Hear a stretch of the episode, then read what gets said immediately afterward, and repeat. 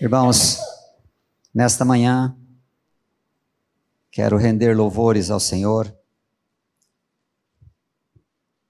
e declarar a minha incapacidade, mas exaltar a capacidade do Senhor e do seu Espírito de revelar Sua palavra, para que sejamos edificados, transformados, corrigidos por Sua mão poderosa. O profeta sempre fala de coisas atuais. Mensagens de Deus precisam ser atuais para um povo que está vivendo a situação. Então eu creio que essa mensagem é uma mensagem onde falaremos de algo real que possivelmente boa parte ou grande parte passou por essa situação. Esse estudo vem sendo preparado no meu coração há muitos anos. Ele chama Onde está a sua? Mas, primeiramente, onde está a minha esperança? Eu quero relatar, em nome de Jesus, o que ocorreu no meu coração, no coração da minha esposa, do dia 30 de novembro, de outubro até dia 9 de janeiro. O que decorreu na nossa casa, no nosso coração, no dia que findaram-se a contagem dos votos do, do primeiro turno até o dia após a invasão, se podemos chamar assim. É, creio que essa mensagem é para essas pessoas que passaram por essa situação. E que eu creio que vão ser libertas as que não foram até hoje. Porque encontramos pessoas que até hoje estão sofrendo por essa situação. Bem, o texto, vamos tratar em cima de três versículos do Salmo 37. Primeiro deles, vamos lá. Não te indignes por causa dos malfeitores, nem tenha inveja dos que praticam a iniquidade. Queridos, esse salmo é um salmo de esperança, onde Deus várias vezes fala entrega, descansa e confia. Nós vamos ver, se nós lermos todos ele, ele inteiro, nós vamos ver a relação, a citação dessa questão. Entrega e não olhe. Entrega e descanse. Entrega e confia. Os últimos tempos serão difíceis, já nos alertou Paulo na carta a Timóteo. Vamos meditar em alguns versículos do Salmo 37 e verificar como é precioso esse texto neste tempo de injustiças. Cada vez mais a maldade tem livre curso e homens maus prosperam, induzindo os incautos ou crédulos, aqueles que acreditam em tudo, e ingênuos a crerem em falsas esperanças. O texto poético do Salmo 37 deixa claro que o salmista escreveu quando já era um homem maduro. Isso citado no versículo 25 desse mesmo salmo. Isso explica a posição de observador do autor ao longo do salmo. Sua experiência de vida confirma sua reflexão. O tema principal do Salmo 37 pode ser resumido numa única pergunta: por que os homens maus prosperam enquanto os justos sofrem? Esta é uma realidade quando nós pensamos que são 90 pessoas presas ainda, essa semana, uma pessoa postou uma carta escrita, estava dizendo assim: Eu nunca tinha ido lá. Naquele dia eu resolvi ir. Eu não participei de nada e hoje estou preso. Injustiças. Injustiça sobre injustiça. E o Senhor é o Rei das nações, é o justo juiz. Como que nós conseguimos continuar vendo essas vertentes tão distantes? Só olhando para o alto. Fora isto, gera em nós o quê? Irmãos, gera em nós o quê? Revolta. Que mais? Oi? Ira Dúvida. Dúvida do que, irmão? Que o Pai é soberano.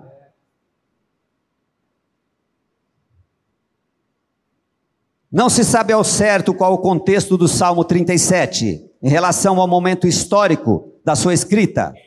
Depois de várias experiências, Davi chegou à conclusão de que os ímpios prosperam e são destruídos. E que diante de tudo, Deus nunca é injusto em tratar com malfeitores. Na sequência, nos incentiva a confiar e descansar nele. O Pai nunca é injusto.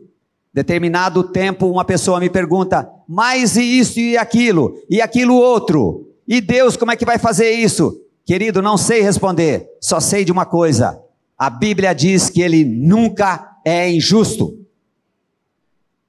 O que que nós estamos passando? Ele nunca é injusto. Quando Moisés, cansado do povo que se lembrava dos pepinos e das cebolas, e eram escravos. Chegou para Deus e disse assim: Eu não suporto mais, eles reclamam contra mim. E Deus diz assim: Não, Moisés, eles reclamam contra mim, não contra você. Reclamamos contra Deus, quando nós reclamamos contra qualquer sistema. O versículo 1 diz assim: não te indignes por causa dos malfeitores, nem tenha invejas, inveja dos que praticam iniquidade. O verbo indignar significa enfurecer-se, irritar-se, revoltar-se, aborrecer-se. Quem não fica indignado ao ver a situação de nosso país? Clamamos a Deus por justiça. Muitos perdem noite de sono de tanta tristeza e fúria, pensando nas atrocidades daqueles que são pagos para cuidar da ordem e bem pagos. Direcionamos nossa revolta a líderes perversos, mas o texto nesse deixa nítido que estamos indo contra a palavra de Deus. Se me enfureço contra esses malignos e por vezes fico pensando que o Pai não está agindo e tenho inveja, pois parece que os intentos dos maus são sempre vitoriosos. É uma realidade ou não? O povo que tinha que ouvir não veio hoje? É momento de clamarmos misericórdia por nosso país, por nossos governantes, mas por nós, que andamos segundo o curso do mundo e das mídias. Ainda, coloque para mim, por favor, o verso 7. O verso 7, ele não está aqui. Descansa no Senhor e espera nele, não te irrites enfurecer, se irritar, por causa do homem que prospera em seu caminho, por causa do que leva ao cabo os seus maus desígnios. Nós precisamos que o Senhor faça com que nós olhemos para o alto.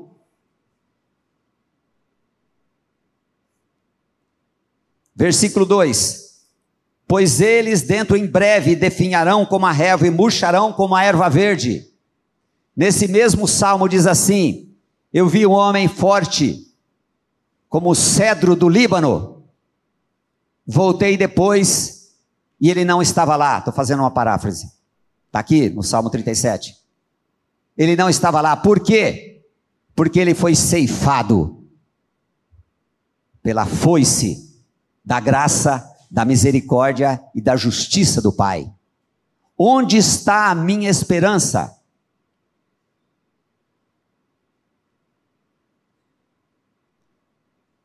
dentro em breve definharão.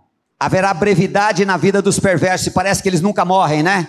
Vem Covid e não extermina. Tem câncer não morre. E você que está rindo falou assim: poderia morrer, né, Senhor?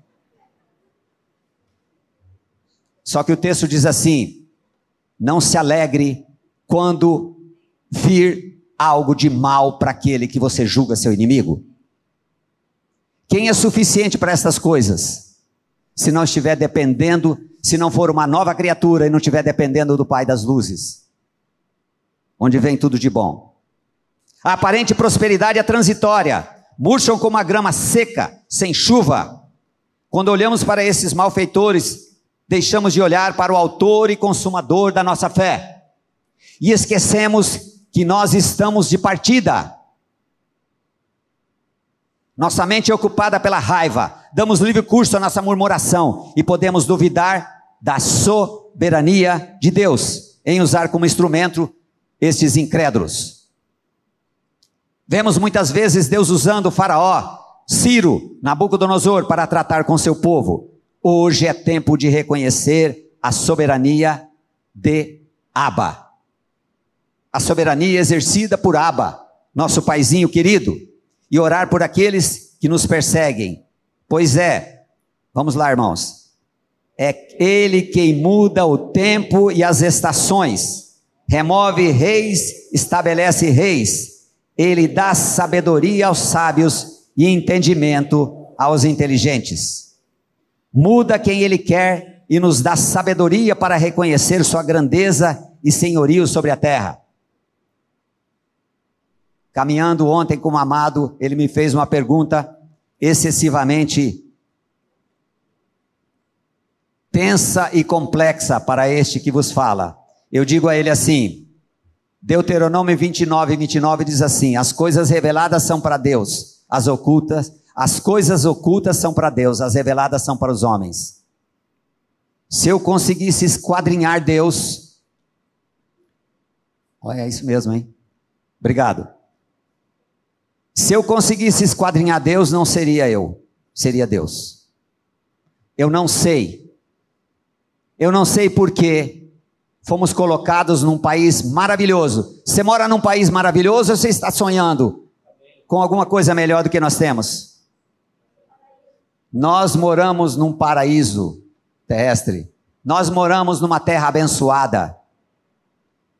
Temos coisa que o, o, país, o mundo inteiro não, inteiro não tem. E ao mesmo tempo, temos essa corja de assassinos malignos. Nossa luta não é contra carne e sangue, são principados e potestades. E nós esquecemos e focamos em cima de pessoas. Para nós é muito difícil entender, e nós não somos chamados para isso, mas somos chamados para agradecer e louvar o Senhor e esquecer dos pepinos e das cebolas. Eram escravos, poderiam passar por aquilo durante poucos dias, e quantos entraram, ficaram por causa da murmuração. Só Josué e Caleb e os filhos deles, né? Versículo 3. Confia no Senhor, faz o bem, habita na terra e alimenta-te da verdade. Palavra para este tempo. Confia no Senhor e faz o bem, habita na terra e alimenta-te da verdade. Nós estamos nessa terra. Essa é a nossa terra. Maravilhosa. Aqui o antídoto para os filhos amados por Abba. Confiar no nosso dono, no nosso Senhor e ter a convicção de que Ele é soberano sobre tudo e ninguém detém sua vontade e ação. Há dúvidas com relação a isso? Há dúvidas com relação a isso? Há dúvida sim. Por isso é motivo de nós pedirmos ao Senhor arrependimento por termos vividos, vivido como vaca que segue o atalho feito por aqueles que não conhecem o Pai, por aqueles que não seguem o pastor. Confia no Senhor e faz o bem, habita na terra e alimenta-te da verdade, da verdade, da verdade, em verdade, em verdade. Dono, Senhor, Confiar que quem manda em nossa pátria é o Deus Todo-Poderoso. Confiar não é orar por um candidato e se decepcionar quando não é eleito, como se o pai não estivesse vendo as ações dos filhos do maligno. Certo?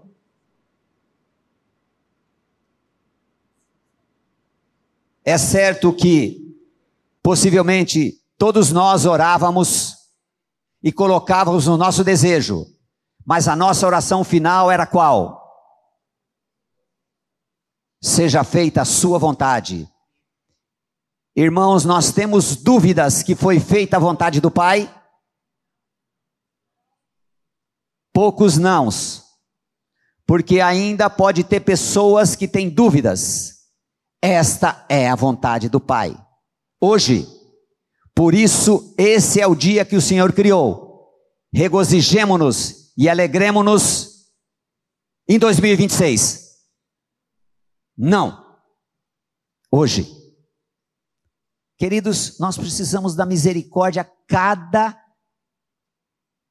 tempo, cada hora, cada minuto, cada segundo, cada átimo de segundo.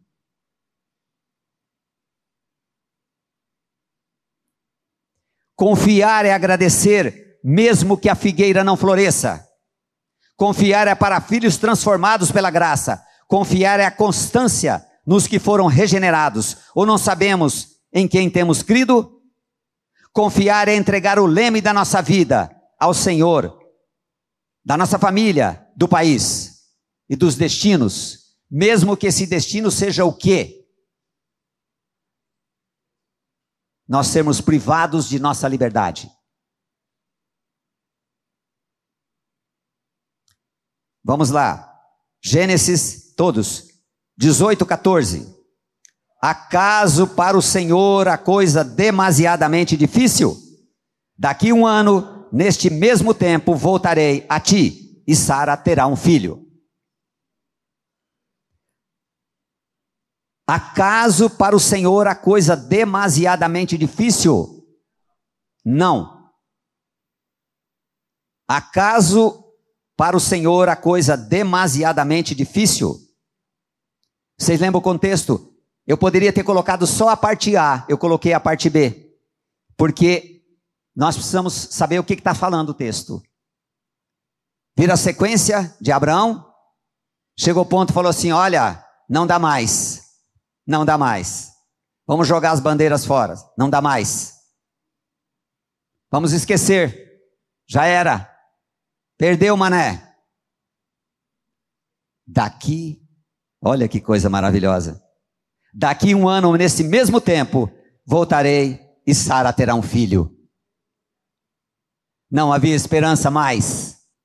Daqui um ano, Sara vai ter um filho. Acaso a coisa difícil para o pai? Não.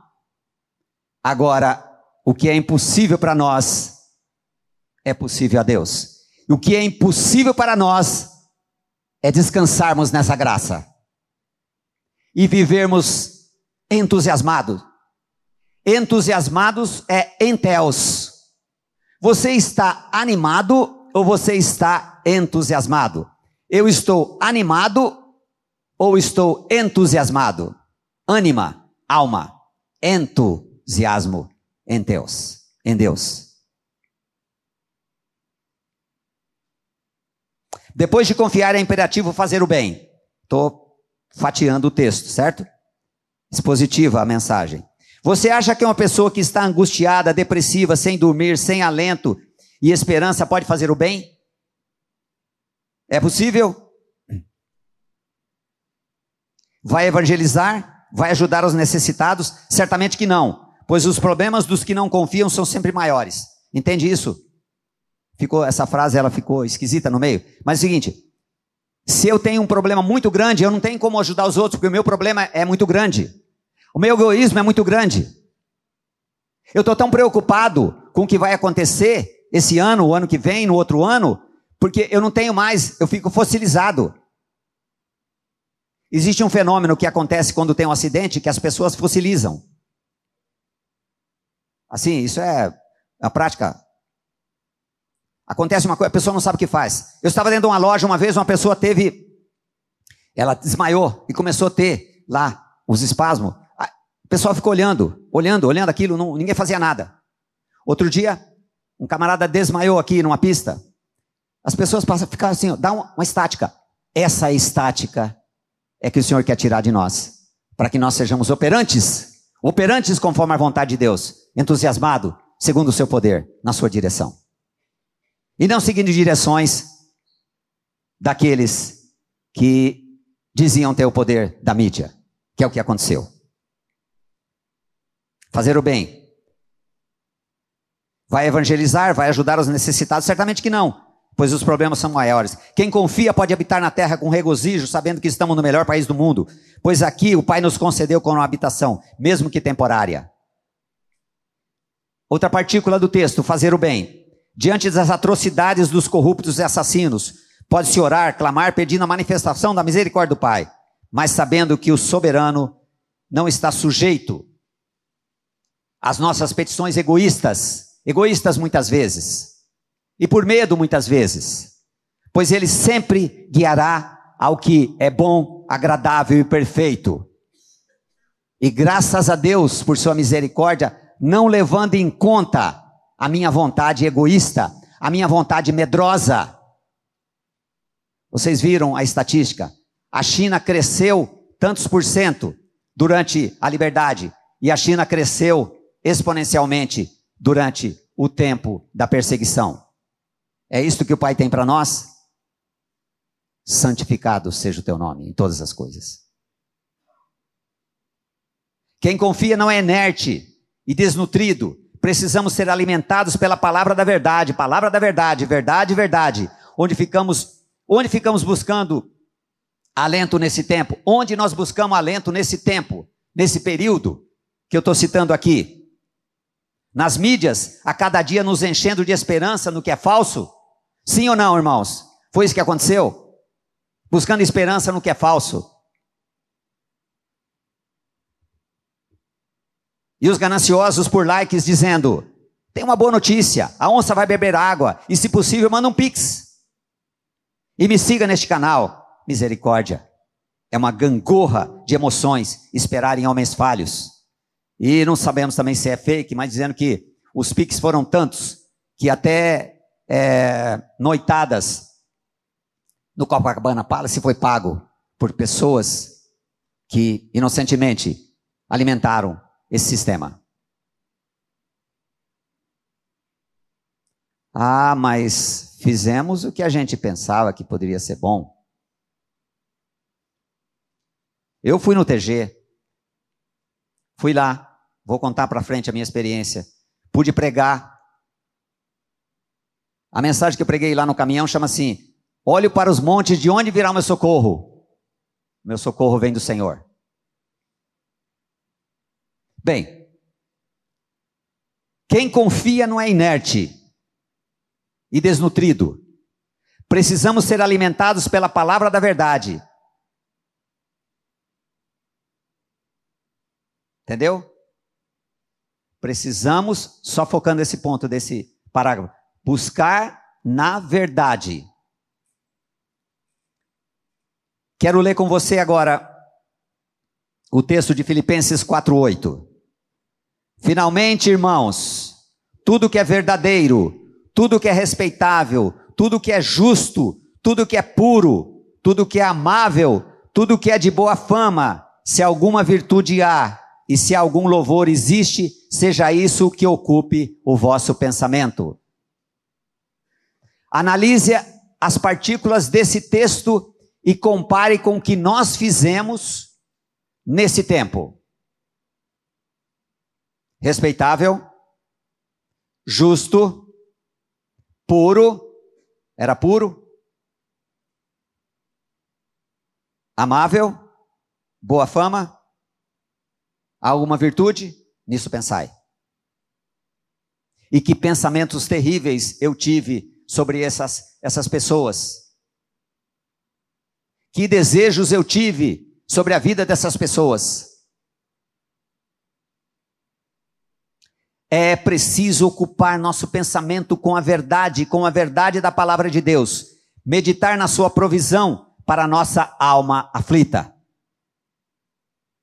Uma pessoa me confidenciou que toda manhã lia certo jornal que defendia determinado partido. Ela cancelou a assinatura e hoje inicia o dia se alimentando do que é verdadeiro, a palavra de Deus. Como é que era a minha manhã logo ao acordar? Vamos ver se é hoje que a onça vai beber água. Vamos ver se o, o fulano tem alguma notícia, porque ele é privilegiado, ele tem um parente lá nas Forças Armadas, ele tem um parente no Itamaraty, ele tem um parente que conhece uma formiga que entra no, no gabinete do homem. Até no outro dia.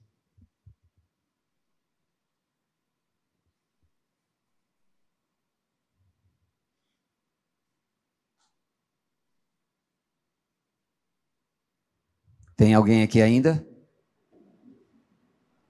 Queridos, esta é uma palavra real para pessoas que querem realmente viver segundo a vontade do Pai em coisas que nos afligem e coisas nos afligem o tempo todo e possivelmente vão nos afligir. Não quero ser profeta de desastre, como pastores falam assim: ah, aceita Jesus hoje que você pode ser atropelado ali. Misericórdia. Não. Senhor, eu quero ser profeta de falar assim: há esperança para mim. Naquela obra manifesta lá na cruz pelo teu filho Jesus. Eu não preciso andar como um imbecil. Eu quero andar segundo a sua verdade, a sua palavra e a sua vida em mim.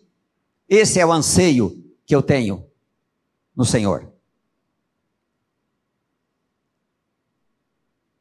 Confiando e nutridos pela verdade, podemos fazer o bem, que é seguir a ordem do Senhor. Não precisamos seguir a manada, manada.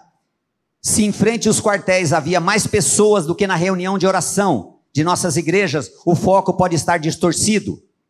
Se a nossa prioridade é crer nos poderes dos militares, nos políticos, do lado direito, da esquerda, estamos tirando os olhos do autor e consumador da nossa fé, Jesus Cristo.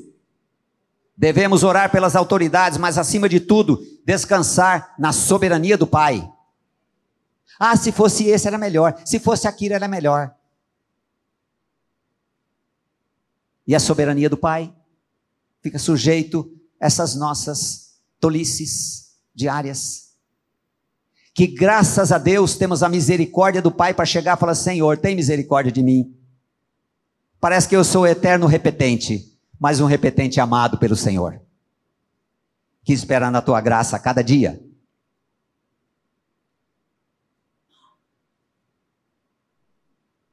Não posso ser ignorante de acreditar que Deus não operou nas reuniões dos quartéis. A palavra foi pregada. Orações foram feitas. Pessoas que estavam adormecidas, que não queriam saber do Senhor, ouviram a palavra. Creio nisto. Porque Deus opera, irmãos, em qualquer situação. Mas não justifica que nós façamos, ou que eu faça, é, tenha feito o que eu fiz, o que eu tenha pensado, nesse tempo de angústia.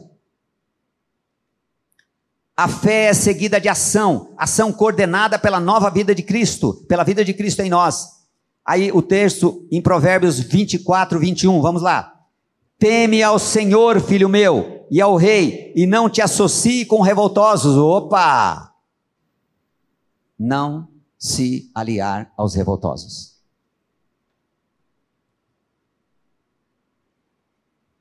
Não se associar com os revoltosos. Temer o Senhor e ao rei, reconhecendo que foi da vontade dele aquela autoridade sobre o nosso país, que foi da vontade dele aquele que você estava de olho na gerência e outro foi chamado. E muitas vezes você pensa assim: nossa, o cara é um incrédulo e foi chamado para gerente. Eu estou aqui há tanto tempo, ele entrou pouco tempo, é gerente, e eu estou aqui há tanto tempo. Entende a situação? Injustiça de Deus. Falta de reconhecimento da soberania de Deus no nosso dia a dia, no nosso trabalho. Determinada pessoa chega e fala assim: Ah, eu estou cansado de ficar lá, e porque você, acontece isso, acontece aquilo, outro, é, outro sobe, eu não subo, outro não sei o que, eu trabalho mais que ele, não sei o que. Tá. Fala assim, mas você não veio orar pedindo para que Deus arrumasse um trabalho para você? Hein, querido? Ou você acha que ia chegar lá e acontecer o quê? Você vai ser perseguido. Mas ele sempre nos conduz em vitória. Nós podemos acreditar aqui, irmãos, que Ele nos conduz em vitória nesse assunto que nós estamos tratando? Qual assunto que nós estamos tratando? Qual assunto que nós estamos tratando? Oi? Soberania de Deus. Nós estamos tratando sobre a dureza do nosso coração. Acaso para Deus a coisa é difícil? Não. Aleluia por isso. Alguém pode dizer, bem, então vou ficar quieto. Não vou falar mais nada, não vou fazer mais nada, né? A tradução na linguagem de hoje assim se expressa. Eu vou ler sozinho. Meu filho, teme a Deus, tema a Deus, o Senhor, respeite as autoridades, não se envolva com as pessoas que revoltam contra elas. Piorou a situação na linguagem de hoje. Como é que fica agora? Eu pude entrevistar uma pessoa que foi lá em Brasília e disse a ele assim: Qual foi sua reação quando você teve que sair correndo? Peguei minha bandeira e minha camisa e joguei no lixo. Talvez eu fizesse o mesmo. Aí eu perguntei: Como é que ficou seu coração quando você começou a pensar se eu fui da vontade de Deus ou fui por causa da minha revolta?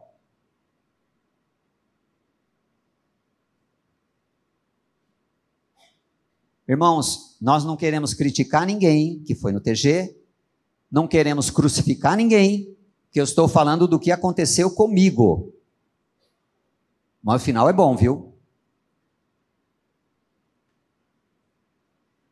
E se eu pudesse entrevistar mais alguém, eu perguntaria: como ficou o teu coração quando você foi lá e viu o que aconteceu? Possivelmente a resposta seria: eu fui fazer a minha vontade. Alguns podem ter ido segundo a vontade de Deus também. Por isso que a ação do Senhor é na nossa vida. Nós não precisamos seguir manada. Se todos falam em língua, nós precisamos falar todos em língua. Queria que todos falassem, Paulo diz, né? Mas não. Alguém pode dizer, bem, então eu vou ficar quieto. Observe o que a Bíblia diz em 1 Coríntios 13, 6. Vamos lá. Não se alegra com a injustiça, mas regozija-se com a verdade. Olha outro contraponto. Diante de tudo, nós não vamos nos alegrar com a injustiça, porque é uma injustiça está sendo feito. Orar por aquelas pessoas que estão lá é uma tristeza. Não vamos ficar paralisados diante das injustiças, não, não vamos não. Vamos ser operantes, entretanto, dentro da santa vontade do Pai. Pense nisso, depois de dias turbulentos e cheios de ansiedade, foi-me revelado que estava indo no TG ou nos quartéis e orando por medo do futuro. Quem pode assumir que estava orando daquela maneira com medo do futuro? Quem aqui presente e vai ouvir essa mensagem depois estava orando por medo do futuro? Medo do futuro. Irmãos, medo do futuro. Minha filha disse assim: Mas pai, se Deus é soberano, não precisa ter medo. Olha que coisa. Mas eu não escutei. Medo do futuro. O amor lança fora todos os políticos corruptos. Não, não, não, não, não, não, peraí, essa tradução não existe. O amor lança fora o medo. Quem está com medo? Não precisa levantar a mão. Quem está com medo? Porque não está crendo no soberano. Se eu tenho medo, não estou crendo no soberano. Se eu tenho dúvida, não estou crendo no soberano. Se eu oro, oro, oro, oro, oro, não estou crendo no soberano. Ah, mas tem que orar. Sim, você ora e depois você começa a agradecer pela ação do Senhor. É a vida que Cristo tem para nós, a vida nova nele. É isso que ele quer que nós provemos. Uma pessoa disse assim: qual o propósito de Deus na sua vida? Ah, o propósito de Deus é que eu seja evangelista, que eu seja próspero, que eu ajude lá o, o pessoal lá do Afeganistão. Que... Não, não, o desejo de Deus primeiro é fazer-nos, fazer-nos a imagem do seu filho.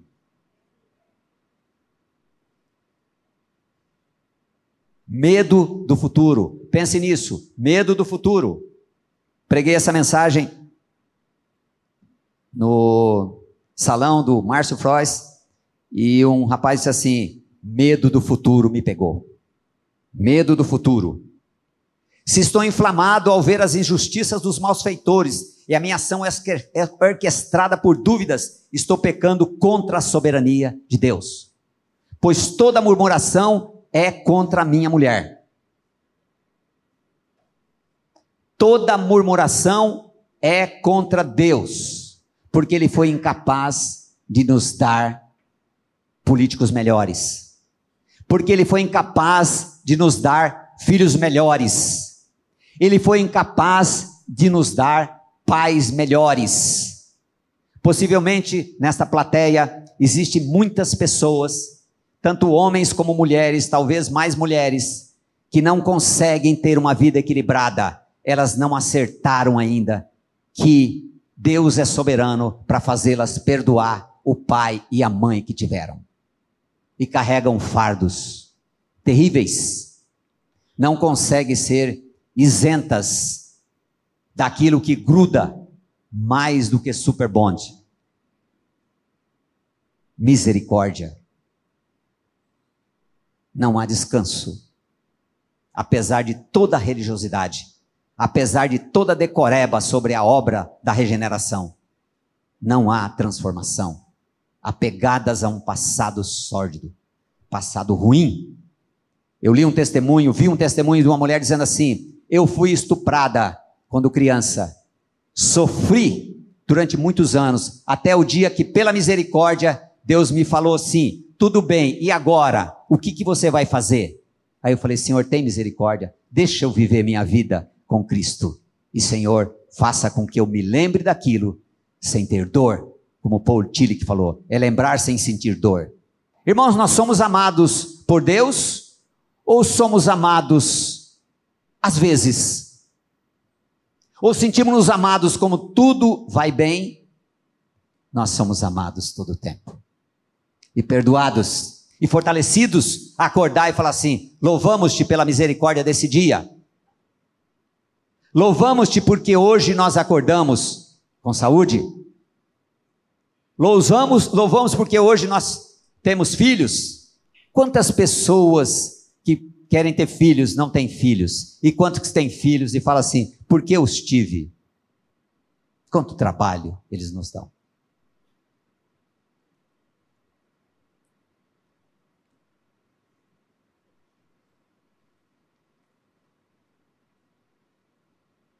Quando estava na frente do quartel, sempre me incomodei com o grito de guerra: Forças Armadas, salvem o Brasil! Que tolice a minha! Coisa minha, queridos. Coisa minha. Mas me incomodava aquilo. Não, quem vai salvar o Brasil não são as Forças Armadas. Deus vai poder usá-los, né? Não quiseram, mas a soberania de Deus foi feita no gordinho. A soberania de Deus foi feita. Ah, mas eles são traidores. Sim, mas a soberania de Deus foi feita. Mas as Forças Armadas não podem nos salvar de nós mesmos. Nós somos salvos por Cristo Jesus, naquele sacrifício maravilhoso. Participamos dele, irmão. Participamos do sacrifício para não mais eu, mais Cristo? Sim. Certamente o que podemos fazer é orar. Se for para ir às ruas, vamos. Se precisamos lutar, nós vamos. Mas tudo na direção do dono das nossas vidas. E ele disse assim: não faça-se a minha vontade, mas a sua. E a vontade do Pai, pela segunda vez, foi feita no episódio do qual estou relatando. Que nós vivemos, aqueles que viveram.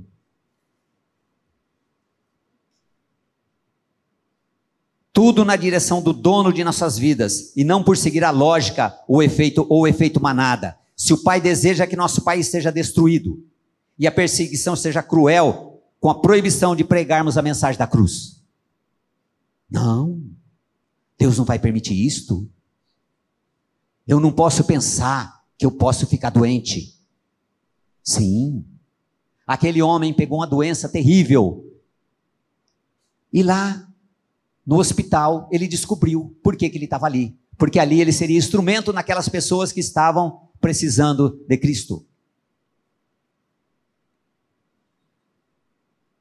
Observe algo maravilhoso nesses três versículos. Agora vamos fazer um check-up dos três versículos que nós, resumidamente, rapidamente, tratamos aqui nessa manhã. Observe algo maravilhoso nesses três versículos. O primeiro determina o que não devemos fazer, não se irritar, não se revoltar. Depois explica o motivo. Eu cuido dos malfeitores, eles passarão e murcharão como a grama seca. Eu estou lembrando de Brasília. Brasília é assim: o tempo, a grama é verdinha, depois a grama seca e morre. Você fala, não sai mais grama desses. E depois ela brota.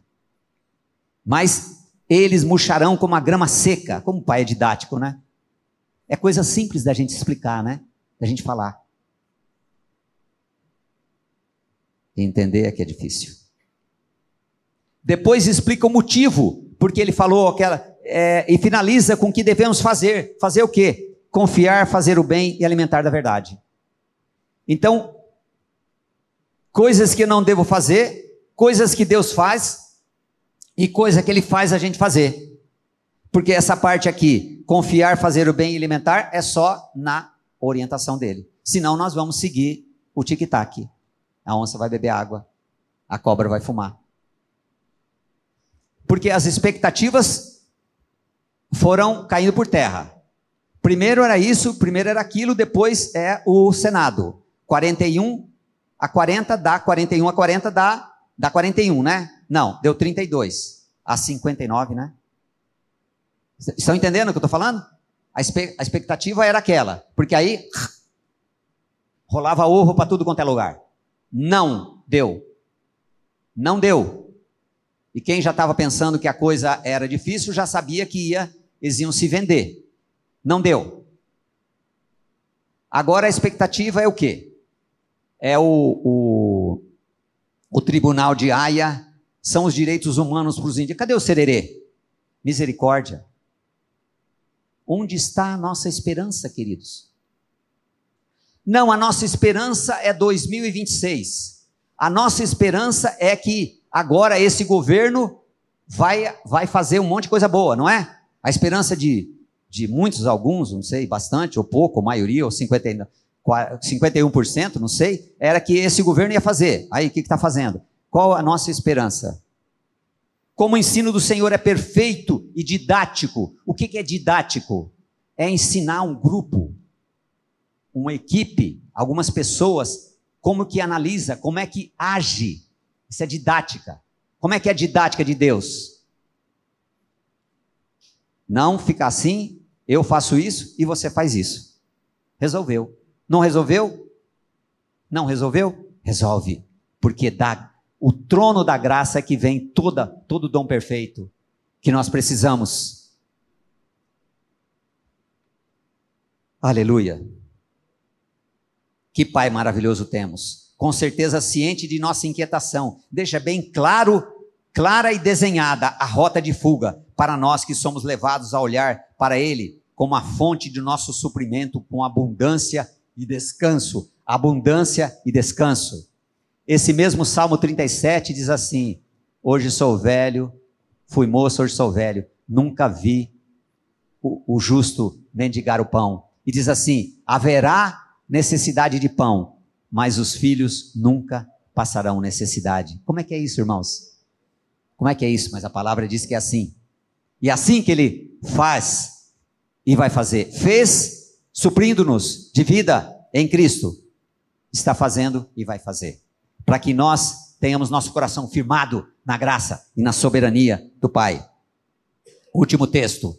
Como? Hebreus 12, 2 e 3. Irmãos, já que nós estamos aquecidos, né?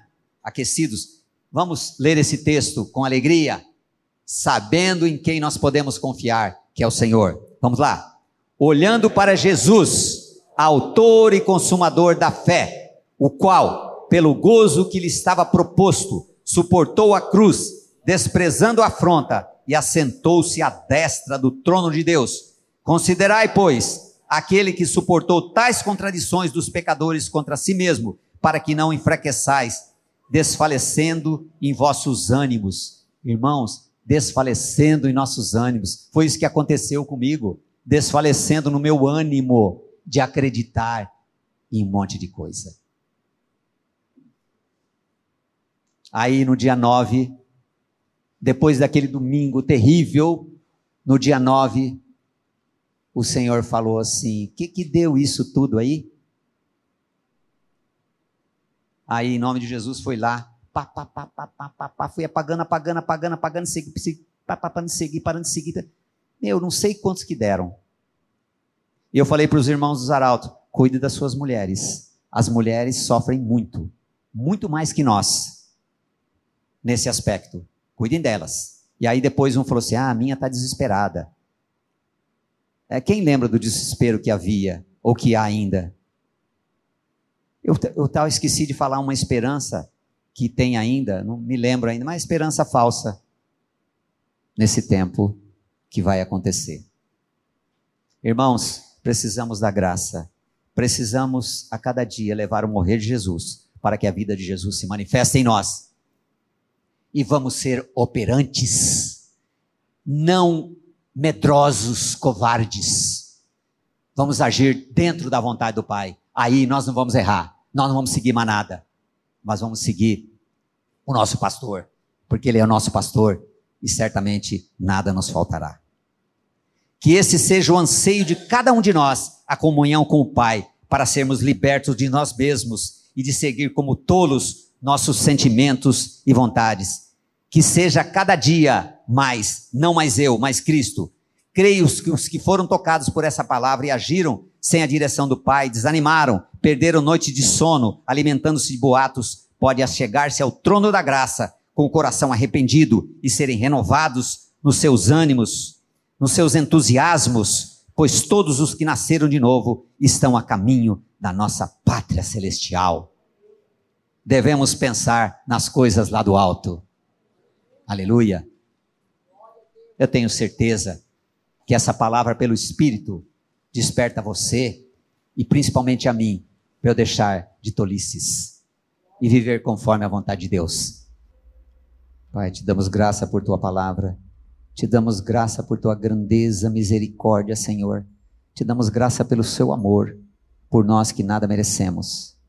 Te damos graça por teu filho Jesus, por ter se dado por nós, para que nós nele perdêssemos a nossa vida velha, nossa natureza de peca pecado e ganhássemos a vida dele. Ó oh, Senhor, muito obrigado pela obra da santificação muito obrigado, Senhor, para livrar-nos, por livrar-nos de nós mesmos, para que sigamos dependendo de Ti e vivendo para a Tua glória e esperando o dia que vamos voltar para casa, para a Sua casa que o Senhor está preparando para nós. Louvado seja o Teu nome. Em nome de Jesus que oramos, agradecidos pela manifestação pelo Teu Espírito dessa palavra. Amém.